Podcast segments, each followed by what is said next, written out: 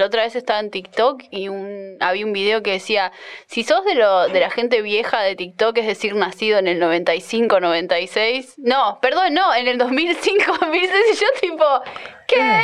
Peor yo, los jugadores de fútbol de mi edad están, están todos retirados. pero están haciendo un podcast de gente joven. De gente Debe joven. ser lo más cringe del mundo hacer un podcast para un generación Z, ¿eh? No sé ni qué es eso.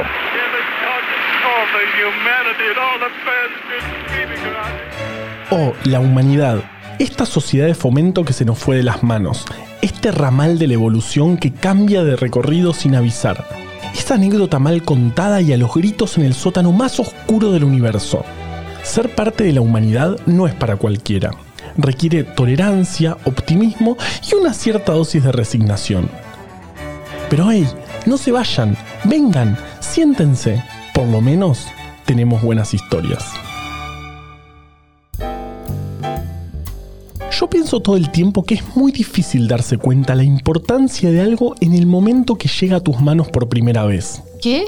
Una vez, Alejandro Apo dijo algo así. Estaba hablando del relato del gol de Maradona, del momento en el que Víctor Hugo Morales dice en la jugada de todos los tiempos.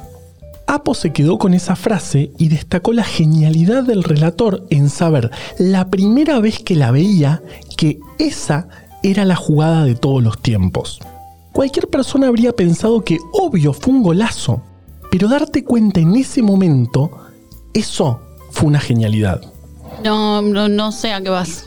A ver así, la primera transmisión que se hizo sin intenciones bélicas o incluso sin intención de hacer una prueba, es decir, la primera transmisión de radiodifusión de la historia, probablemente fue una que ocurrió en Argentina y tuvo lugar el 27 de agosto de 1920, desde la terraza del Teatro Coliseo.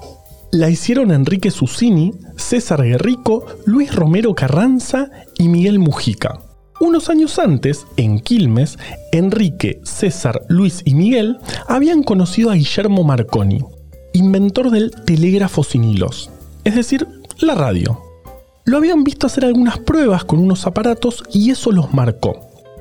Así que, entusiasmados, el 27 de agosto se subieron al teatro, prepararon los equipos, encendieron el transmisor y anunciaron. Señoras y señores, la Sociedad Radio Argentina les presenta hoy el Festival Sacro de Ricardo Wagner, Parsifal, con la actuación del tenor maestri, el barítono Aldo Rossi Morelli y la soprano argentina Sara César. Todos con la orquesta del Teatro Constanzi de Roma, dirigida por el maestro Félix von Weingarten. Pero muy poquitos pudieron escuchar esa primera transmisión radial. Y los que la escucharon, estoy seguro de que no se dieron cuenta lo importante del momento que estaban viviendo. Me parte el corazón, ¿entendés? Me lo parte. Bueno, cálmate. Vos querés que cerremos la temporada de este podcast haciendo un rescate emotivo de la radio, ¿no? Sí, por favor. Dale, vamos. Un momento mucho menos conocido de la radio en la historia de nuestro país y un favorito personal sucedió en el año 1929, cuando se fundó Radio Muebles Díaz, que transmitía desde el mítico chalecito ubicado sobre la avenida 9 de Julio, en Buenos Aires. Al chalecito lo había construido Rafael Díaz, el excéntrico dueño de una mueblería increíblemente exitosa. Radio Muebles Díaz fue un gusto que Rafael había querido darse. La radio transmitía música y difundía las ofertas de la mueblería, una estrategia publicitaria barata y eficiente.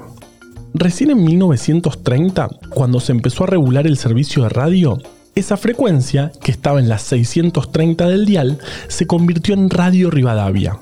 Claro que los estudios no quedaron en el edificio del entonces famoso chalet, que seguía siendo territorio exclusivo de Don Rafael, sino que se mudaron a Arenales 2467, en el barrio de Recoleta de la ciudad de Buenos Aires pero el chalecito, como tal, sobrevivió. Se lo puede ver aún hoy. Si te parás en la avenida 9 de Julio, con cuidado de que no te pise el metrobús y mirás la punta del obelisco en dirección sur, desviando la mirada un poquitito para el costado, vas a ver entre carteles de gaseosa y de universidades a distancia que resiste el chalecito, prácticamente alineado con la gigantografía de Vaperón del Ministerio de Desarrollo Social. Esto lo estamos contando en el año 2022. Si estás escuchando este podcast mucho tiempo después, o mucho tiempo antes, porque nadie nos asegura que la humanidad no vaya a inventar viajes en el tiempo y lleve cosas al pasado que desaten eventos masivos de histeria que tuerzan la historia de la humanidad y provoquen paradojas espaciotemporales imposibles de resolver y entonces este podcast en el futuro, nuestro futuro, tu presente, en realidad deje de existir como consecuencia de su misma existencia, pero en el pasado. Retomando, si estás escuchando esto en otro momento de la historia, tal vez el chalecito no esté más. Si es así, sabe que estuvo ahí resistiendo desde 1928 hasta al menos 2022. Y es una de las cosas más pintorescas que existe en toda la ciudad de Buenos Aires. Probablemente mucho del dinero que hizo Rafael Díaz lo amasó vendiendo radios de válvula. Unas radios que venían en muebles que ocupaban mucho espacio. Así que, probablemente, Rafael se haya enojado un poco con la radio a Galena, que en un momento vino a competirle. Pero al final, la radio a galena no reemplazó a las radios de válvulas, que terminaron estando prácticamente en todas las casas de quienes podían costearlas. Y también en las de muchos que no podían, pero se endeudaban para poder tenerlas porque eran todo un símbolo de estatus. Lo que sí hizo la radio a galena fue que funcionó como un elemento bastante democratizador del acceso a la información y al entretenimiento.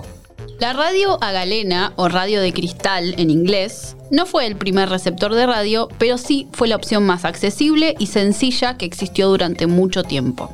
No era perfecta, la calidad de la señal no era nítida y tenías que usar auriculares para poder escuchar. Pero era tan sencilla que la gente podía armarse una comprando los componentes por separado.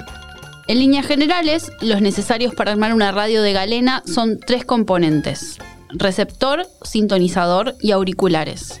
Ni pilas, ni baterías, ni enchufe. Porque como todo el mundo sabe, la radio galena funciona gracias a magia.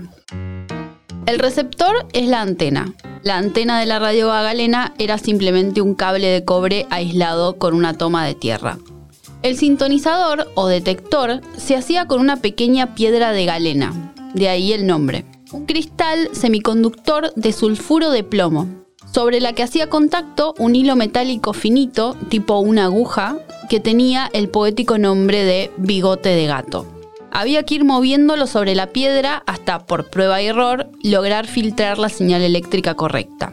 Por último, era necesario incluir los auriculares, que hoy en día han mejorado mucho, pero siguen siendo, en el fondo, lo mismo que antaño unos dispositivos capaces de convertir impulsos eléctricos de muy bajo voltaje en sonido. Al final del día, la radio galena era algo así como poder llevarte el Walkman, que todavía no existía porque, si no, paradoja espaciotemporal de nuevo, al medio del living. Tal vez lo más interesante de la radio a galena es que recibe la energía necesaria para su funcionamiento de las propias ondas de radio. Es decir, que no necesita de una fuente adicional de energía para alimentarla como dije anteriormente, magia.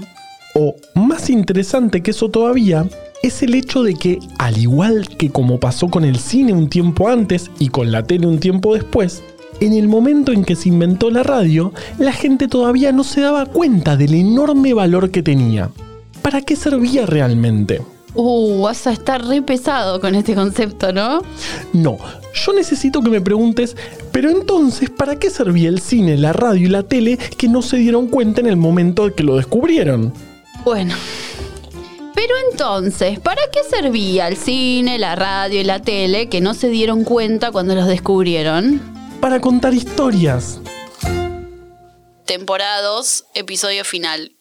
Otro mundo. Argentina fue siempre un país pionero. Como todo el mundo sabe, hay un montón de inventos argentinos espectaculares. Como el colectivo. El Dinar D200 es un microcoche autoportante de diseño de industria argentina. Solamente se fabricaron 300 unidades, por lo que hoy en día se considera un auto de colección. Tenía dimensiones muy reducidas, dos puertas y solamente podía alcanzar los 75 km por hora pero pese a estas desventajas, era un auto de muy bajo costo y permitía llevar hasta dos chicos sentados. El bypass coronal. El facilitador de parto Odón es un dispositivo ideado por Jorge Odón, mecánico e inventor argentino oriundo del partido de Lanús, provincia de Buenos Aires. La inspiración, Jorge la encontró en un truco clásico que consiste en extraer un corcho de una botella de vidrio, introduciendo en la botella una bolsa de plástico, moviendo el objeto a un costado de la bolsa, inflando la bolsa y extrayéndola arrastrando con la presión el corcho que saldrá de la botella. Odón aplicó este truco a los partos durante el periodo expulsivo prolongado. Cuando la mujer tiene la máxima dilatación, se encuentra pujando, pero el parto no se produce. De esta manera lograba reducir los riesgos de infecciones perinatales y también evitar una cesárea. El artefacto fue probado en 11 partos, con resultados positivos. El proyecto fue avalado por la Organización Mundial de la Salud y recibió numerosas distinciones. Las huellas dactilares. El fotoliptófono es un dispositivo óptico analógico inventado por el ingeniero argentino Fernando Crudo registra sonido audible en un soporte de papel. El alfajor. La jeringa autodescartable es un tipo especial de jeringa descartable que una vez usada se autodestruye evitando su reutilización, gracias a su mecanismo en donde una vez que el émbolo extrae y empuja el líquido a ser inyectado, el disco se separa automáticamente del vástago que lo sostiene. Fue inventado por el argentino Carlos Arcusin en 1989 cuando escuchó que en un hospital público de Buenos Aires reutilizaban las jeringas descartables. Por este invento, Arcusin fue el primer argentino en obtener la medalla de oro de la Organización Mundial de la Propiedad Intelectual en Suiza. El tango. El semáforo con cuenta regresiva fue creado por Esteban Gastaldi, creativo publicitario argentino, obteniendo el título de patente de invención otorgado por el Estado de la Nación Argentina a través del Instituto Nacional de la Propiedad Industrial en marzo de 2001. En la década del 80, Gastaldi ya había registrado en la Dirección Nacional de Derechos de Autor los avances y modificaciones del proyecto mediante distintos expedientes. Bueno, la virome. El Magiclick es un producto inventado en 1963 en Argentina por Hugo Kogan, mientras se desempeñaba como director del departamento de diseño de la empresa Aurora. Es un dispositivo del bien y no necesita descripción. Bueno, no me importa. Mi preferida de todas esas cosas es sin duda el radioteatro. Porque hay quienes dicen que el primer radioteatro de la historia de la humanidad fue también un invento argentino. Se transmitió en 1929. Se llamaba Una hora en la Pampa, de Francisco Mastandrea, y era un programa donde había diálogos actuados. Casi en el mismo momento surgió La Caricia del Lobo, otro programa con diálogos y pequeños relatos camperos y bastantes improvisaciones, como sucede cuando aún no se sabe muy bien para qué sirve eso que se está explotando. Pero el primer radioteatro que se emitió en forma de serie en Argentina fue Chispazos de la Tradición, de Andrés González Pulido. Y le fue bastante bien.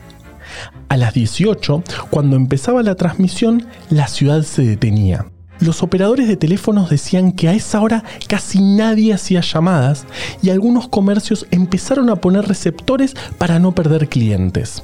Solo 10 días después de la primera emisión, la cuadra de la radio se llenó de gente que quería conocer a los actores y hasta había problemas en el tránsito, cosa que en esa época no era nada común. Capaz que habría sido bueno poner ahí un semáforo con cuenta regresiva. Alerta paradoja espacio-temporal. Pronto empezaron a presentarse en teatros, cines y todo tipo de locales donde la llegada de los actores era un verdadero acontecimiento. Chispazos de la tradición transcurría en la estancia de Don Segundo. La sensación de estar en el campo se transmitía por medio de referencias mínimas y un poquito obvias, como acabo de llegar del campo o hay que arriar a la hacienda. ¿Y tenían publicidades? Claro que sí. Como ya lo había intuido el dueño del chalecito, la radio trajo una revolución en la publicidad. Se empezaron a cantar publicidades de productos, algo así como el inicio de los jingles, y las revistas publicaban artículos sobre la vida personal de los intérpretes. Bajo la Santa Federación llegó tres años después, en 1933. En este radioteatro se contaban escenas de la vida cotidiana en Argentina ambientadas 100 años atrás o sea, durante la gobernación de Juan Manuel de Rosas. Se transmitió diariamente en Radio Nacional, en un principio a las 17.30 horas. En muy pocos meses, y durante años, el éter se pobló de mazorqueros y unitarios, señores federales y payadores sentimentales. Ya a principios de la década de 1940, cuando cada vez más casas tenían los aparatosos aparatos de radio, llegó el primer gran radioteatro, o el radioteatro masivo, los Pérez García. De ahí viene, tenés más problemas que los Pérez García. Exacto. Los Pérez García contaba las peripecias de una familia de clase media y fue, sin exagerar, el radioteatro más largo de la historia de la humanidad. Se emitió de lunes a viernes, inicialmente al mediodía y más adelante a las 8 de la noche, desde 1942 hasta 1967.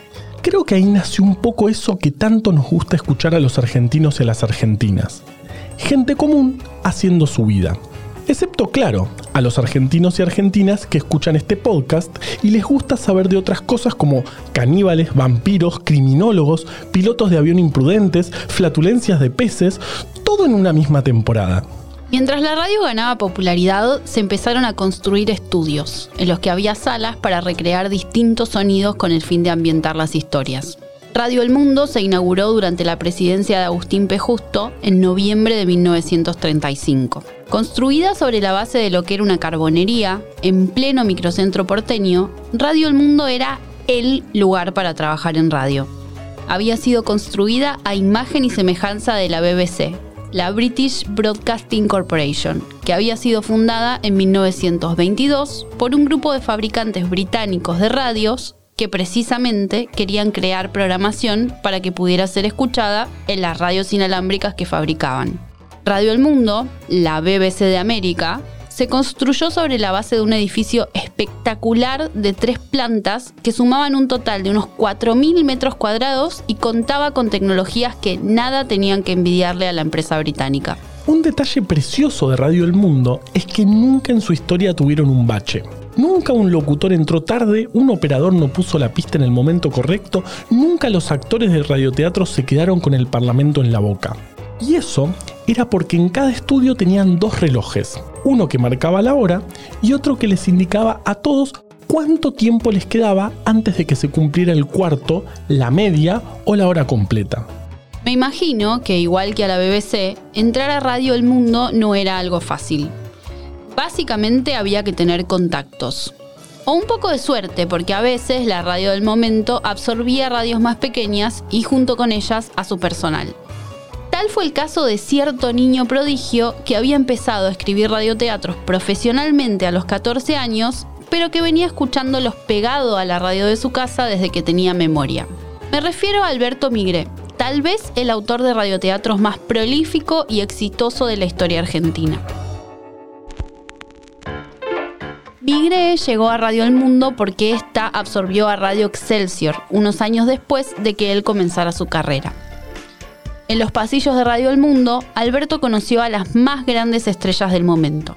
Por ejemplo, a Armando Discépolo, nada más y nada menos que uno de los más importantes dramaturgos de la historia de nuestro país, que era el jefe de la sección radioteatros.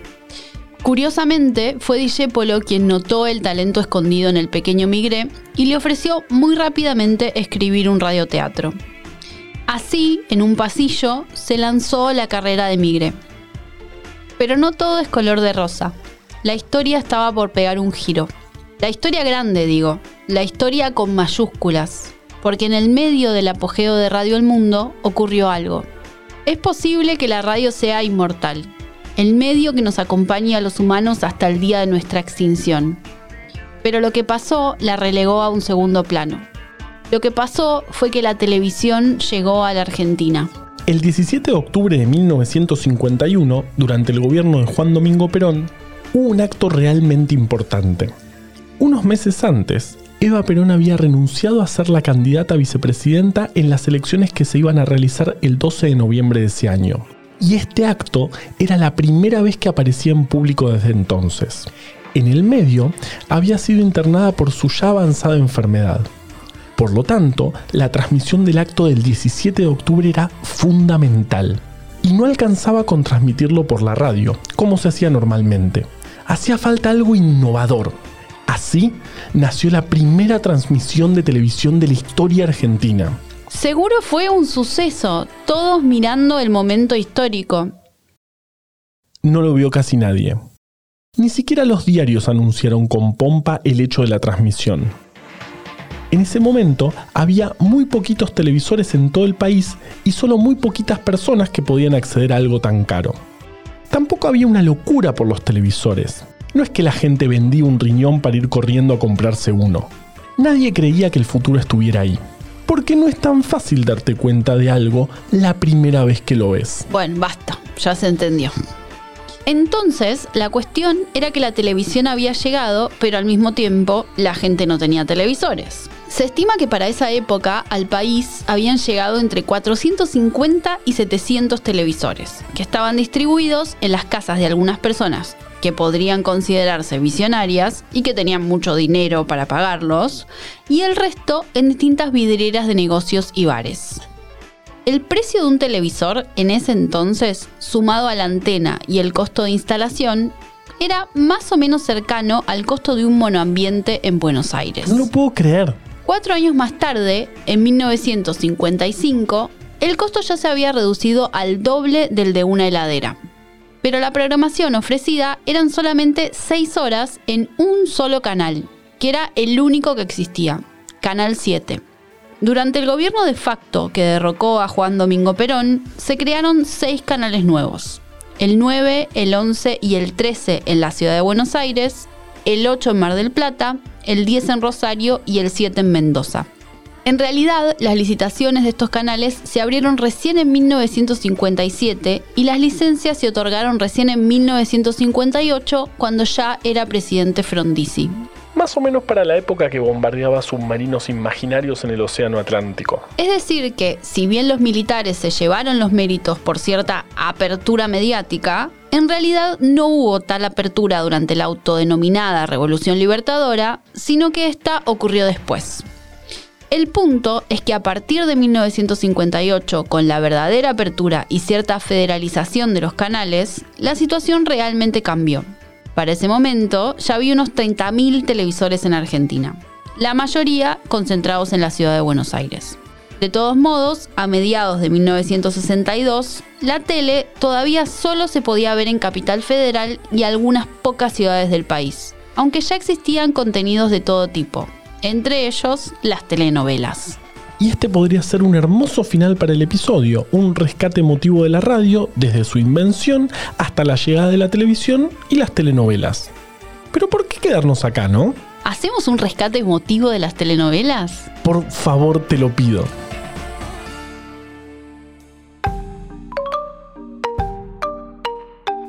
En 1965, Alejandro Romay le compró Canal 9 a la compañía argentina de televisión. El canal tenía muchísima deuda y en su propia autobiografía, Romay reconoce que no tenía los fondos para cubrirla. La plata para la compra la había obtenido de un préstamo que le dio la cadena estadounidense NBC. Así que Romay tenía que devolver esa plata y a la vez pagar sueldos y aguinaldos atrasados. Entonces se puso manos a la obra. Al revisar la metodología de trabajo del canal, observó que la mayoría de los gastos venían de las horas extras de los trabajadores. Horas que eran absolutamente necesarias para la metodología de filmación que tenían, porque los programas se filmaban escena por escena como en el cine. Entonces, Romay decidió convertir la grabación en lo más parecido al teatro posible. Ya no se filmaba, sino que se registraba todo de corrido. Y todo sucedía en una misma escenografía. A la vez, Romay decidió que se dejarían de comprar programas extranjeros. Todo lo que saliera del canal se filmaría aquí.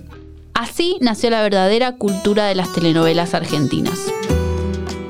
Dentro de esa situación económica tan crítica, desesperado por armar algo que fuera bueno y barato, Romay dice haberse acordado de Cabecita Negra, una historia nacida en el radioteatro, de la que el mismo Romay había sido el locutor, y que contaba la historia de una chica que había venido a la ciudad a trabajar como mucama y había quedado embarazada del hijo de sus jefes. Lo mejor de esa historia, según Romay, es que se desarrollaba toda en la casa donde trabajaba la chica, es decir, en interiores. Romay convocó a la autora original del radioteatro y le pidió que adaptara el guion para que concordara con el set que había pensado, una serie de escenografías encadenadas. La idea era ajustar el relato para que los actores tuvieran que ir pasando de una a la otra a lo largo de un total de siete escenografías, grabando de corrido con tres cámaras. La secuencia siempre era idéntica, pero la gente no lo notaba.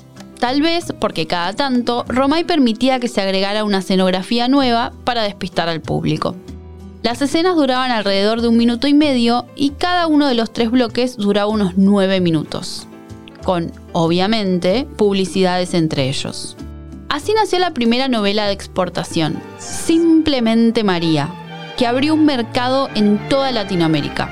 La última adaptación de Simplemente María, según encontramos en internet, sucedió en 2015 en México. La versión original, de Romay, es de 1967. ¿Acaso te llamara solamente María?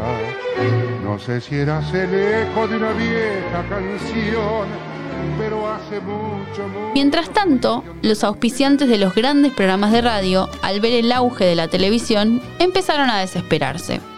No querían que un medio tan prolífico y rentable como la radio cayera en desgracia, aunque la mayoría de sus estrellas ya se habían mudado a la tele. Entre esas estrellas estaba, claro, Alberto Migre. Fue en 1962 cuando a Alberto le ofrecieron trabajo en Canal 13. La empresa Odol, el anunciante del ciclo, buscaba un autor que pudiera comenzar la semana siguiente, pero tenían solo un requisito. A fin de mes, el libretista tenía que devolver el porcentaje de sus derechos de autor. La cláusula era completamente abusiva. Sin embargo, Alberto aceptó.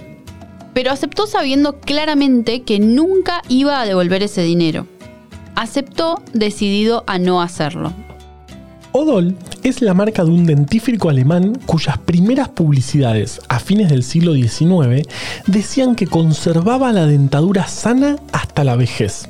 Para principios del siglo XX ya habían vendido millones de frascos y en la década de 1960 era gigante y auspiciaba muchos contenidos en nuestro país como el famoso ciclo de preguntas y respuestas Odol Pregunta. Cuando se cumplió el primer mes, el ciclo escrito por Miguel pisaba los 30 puntos de rating, una cifra demasiado interesante para la firma Odol como para abandonarla por pocos pesos. Así que lo dejaron quedarse con su parte. Un punto de rating corresponde a 100.000 personas. El problema es que aún hoy se mide solamente en el AMBA, sin tener en cuenta lo que está viendo la gran mayoría del país. Se preguntarán ustedes cuál es el récord de rating más grande de la historia argentina. Yo también, así que lo busqué. Fue el casamiento de Palito Ortega con Evangelina Salazar, conducido por Pipo Mancera, que tuvo lugar el 2 de marzo de 1967. Según los cálculos de la época, el 82% de todos los televisores prendidos del país estaban viendo el gran casamiento. Luego, en la década del 90, más precisamente entre 1991 y 1994, se emitió Grande Pa, que contaba la historia de la relación de un padre viudo, interpretado por Arturo Puig, con tres hijas. José, interpretada por Nancy Anca, Angie, por Julieta Fasari, y Flor, por Gabriela Alegre. María Leal interpretaba a la niñera y se refería a ellas como las chancles. El episodio donde ocurrió el beso de Angie y Lucas, interpretado por Guido Casca, marcó picos que superaban los 60 puntos de rating. Hubo versiones de Grande Pa en varios países, como Ecuador, donde se llamó Super Papá, y en Brasil, donde le pusieron Grande Pai. Migré y Romay se conocían, se habían cruzado algunas veces en Radio El Mundo, donde ambos trabajaban, pero su relación profesional comenzó recién cuando Romay, ya siendo dueño de Canal 9, inauguró el formato de 90 minutos para el teleteatro semanal en dos horarios centrales. Y para eso convocó para escribirlos a las estrellas del momento, Nene Cascallar, Abel Santa Cruz y por supuesto Alberto Migré. Entonces, estamos en el año 1968 y tenemos un Migré con novelas al mismo tiempo en Canal 13 y en Canal 9 los éxitos se acumulaban. Parece que la sociedad no se cansaba de estas historias. Nada podía salir mal, excepto, claro, la historia. La historia grande, quiero decir. La historia con mayúscula. ¿De nuevo? ¿Qué pasó ahora? Nada, tranqui, solamente el cordobazo. El Cordobazo fue una revuelta popular encabezada por estudiantes y obreros que comenzó, claro, en Córdoba.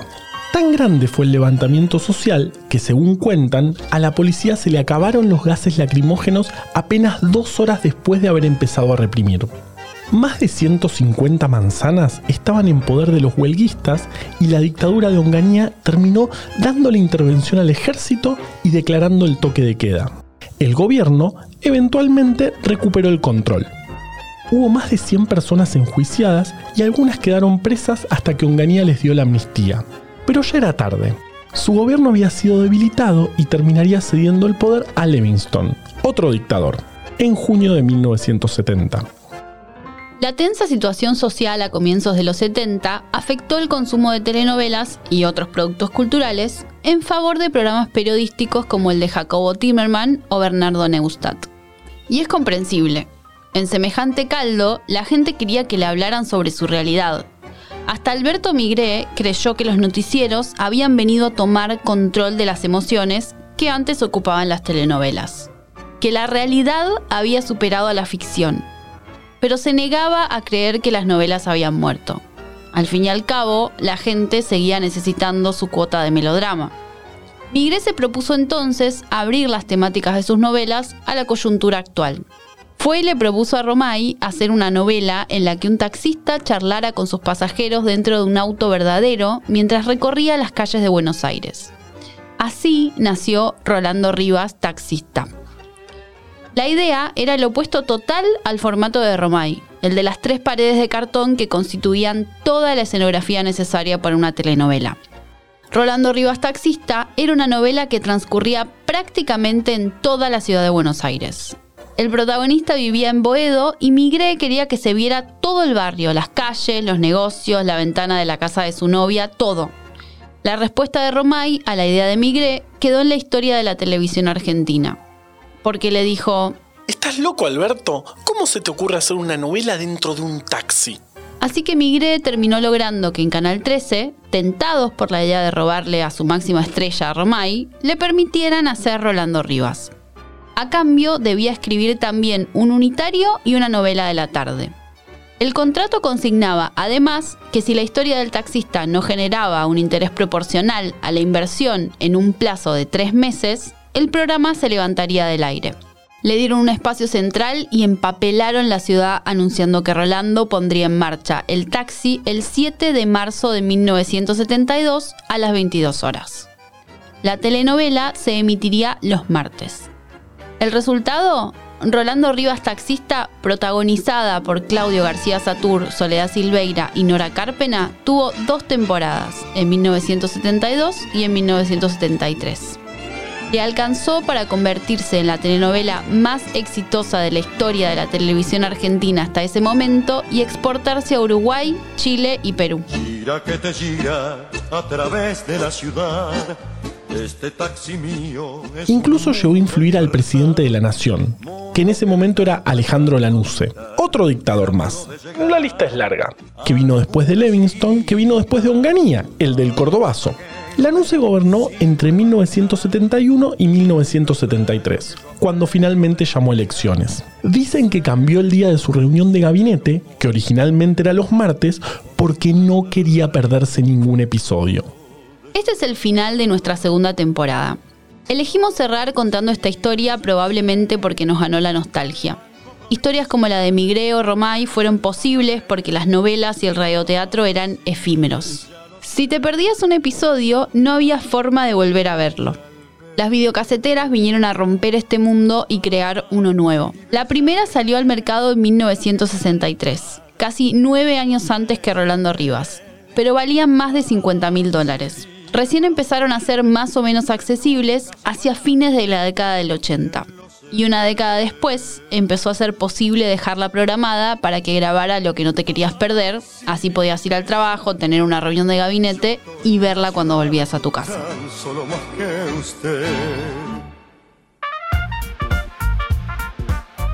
El primero de mayo de 1980, Lidia Pinky Satraño dijo en la televisión ¿Cómo hago para contener la emoción? Para decirle adiós a una vieja amiga. Tengo que decirle adiós a la televisión blanco y negro. Señoras y señores, he aquí la televisión a color. Mientras decía esto, se veía una bandera argentina detrás pasar de blanco y negro a celeste y blanca. Fue la primera transmisión a color de la televisión argentina. Al ratito pasaron un partido de fútbol en diferido. Ya era, en efecto, otro mundo. Este mundo. Uno muy parecido a este. Hola Humanidad es un podcast original del Gato y la Caja producido en equipo composta. Este podcast y todo lo que hacemos es posible gracias a nuestra comunidad de bancantes. Súmate vos también en elgatoylacaja.com barra bancar. Si querés más historias como esta, podés comprar Breve Atlas Anecdótico de la Ciencia o Fiebre, breve colección de epidemias en elgatoylacaja.com barra tienda. La edición de este capítulo estuvo a cargo de Leo Fernández. En la producción, Rosario Beltrán. Dirección general por posta, Luciano Banchero y Diego del Agostino. La identidad visual es de Belén Kakefuku, Daniela Filippelli, Azul Damadian y Juan Manuel Garrido. Este episodio fue escrito por Juan Manuel Carballeda, Juan Cruz Balián y por mí. Yo soy Florencia Fernández Chiape.